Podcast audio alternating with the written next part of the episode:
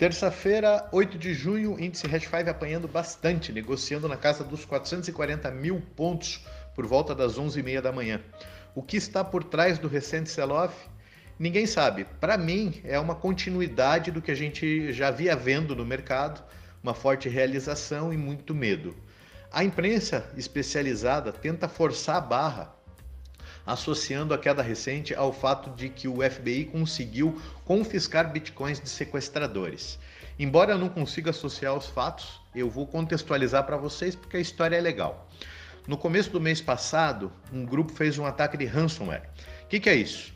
Quando hackers bloqueiam computadores e servidores de uma empresa e pedem um resgate em dinheiro para devolver os computadores, o acesso, o controle disso para a empresa.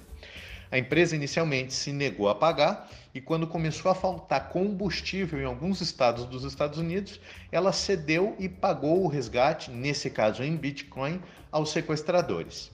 Na tarde de ontem, o FBI declarou que conseguiu confiscar esses bitcoins e de repente começaram a aparecer as manchetes. Ah, Bitcoin foi hackeado. É, se de fato tem gente vendendo Bitcoin porque leu esse tipo de manchete, isso é uma notícia boa, porque o cara que está vendendo por causa de uma asneira dessa não devia nem ter comprado. Mas enfim, o que, que o FBI fez? Por excesso de confiança e amadorismo dos sequestradores, eles deixaram uma carteira com a chave privada instalada em um servidor. E o FBI conseguiu confiscar este servidor. Logo, o FBI não hackeou o Bitcoin, o FBI confiscou um servidor. Aqui na Hash Invest, os seus Bitcoin estão guardados em Cold Wallet, fora da internet. Aqui, o FBI não confisca. Enfim, esses sequestradores deveriam ter usado o dólar, muito mais adequado a esse propósito.